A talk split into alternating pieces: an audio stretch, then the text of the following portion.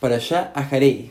Para allá esta semana nos relata las leyes de Yom Kippur en particular el servicio que tenía que hacer el Kohen Agadol en este día tan especial. Los sacrificios, tenemos que recordar también que ese era el único día en el que el Kohen Agadol podía ingresar al Kodesh HaKodashim, eh, que era la habitación más sagrada dentro del templo, el Santo Santuario.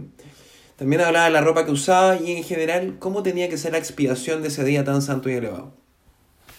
El origen del nombre de la parashá, que significa después, dice relación con los acontecimientos ocurridos luego de la muerte de los hijos de Aarón, Nadab y Abihu, quienes, según relata la Torah, fallecieron por ofrecer fuego extraños a Dios, o, según explica Hasidut, por querer acercarse mucho a Shem, o sea, más allá de la capacidad de sus cuerpos, o más allá de lo que sus cuerpos les permitían, ya que su deseo de estar con él era tan inmenso que ya no querían seguir con su existencia física. Ahora, más allá de esta explicación, eh, el rey ofrece adicionalmente otro take, otro approach del nombre de la parashá y su importancia.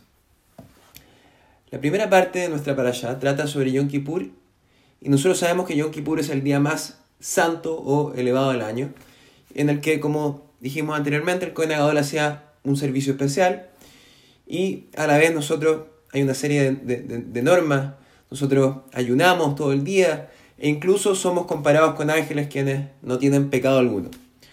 Por otro lado, y luego de tratar estos temas tan elevados como son las leyes de Yom Kippur, la allá nos da las normas que prohíben los sacrificios fuera del templo, nos da la, nos da la prohibición de ingerir sangre, eh, trata las relaciones prohibidas para finalmente exhortarnos a no seguir las costumbres o los caminos que teníamos o que tenían los egipcios. Todos son temas evidentemente mucho más mundanos que la santidad de Yom Kippur. Entonces acá pregunta el rey, ¿por qué la para allá también siguió ese orden de algo tan sagrado a algo tan mundano? Y la razón, explica el rey, es que la Torah nos quiere dejar una, una gran enseñanza. Esta es que incluso luego de experimentar grandes éxtasis espirituales y momentos de mucha elevación como los que vivimos en Yom Kippur, no podemos estar satisfechos con haber logrado esos niveles y luego bajar la guardia y dormirnos en los laureles, en los laureles ya que siempre tenemos que pensar en este ajarei, en ese después, ya que si no lo hacemos, como, como explica el orden de esta para allá, es muy probable que volvamos a caer e incluso, eh, Dios nos libre, podamos seguir esos caminos de Egipto, de Egipto y, y otras cosas indeseables. Por eso, incluso si creemos que hemos llegado a nuestro pic de santidad, no debemos estar satisfechos porque siempre hay algo más que hacer o que trabajar, ya que tenemos que recordar que en el servicio divino, la Badat Hashem, no existen vacaciones ni feriados.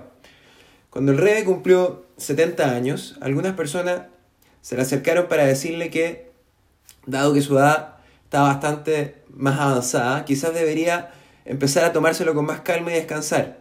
Tenemos que saber que el rey podía estar varias horas parado, repartiendo dólares o recibiendo gente o en Ferbrengen, lo que a todas luces bastante cansador.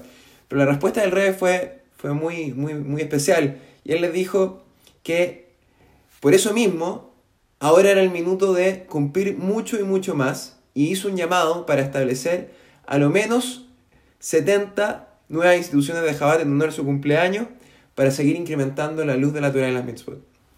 Así que esa es la, la enseñanza de la semana. Shabbat Shalom Umeorah.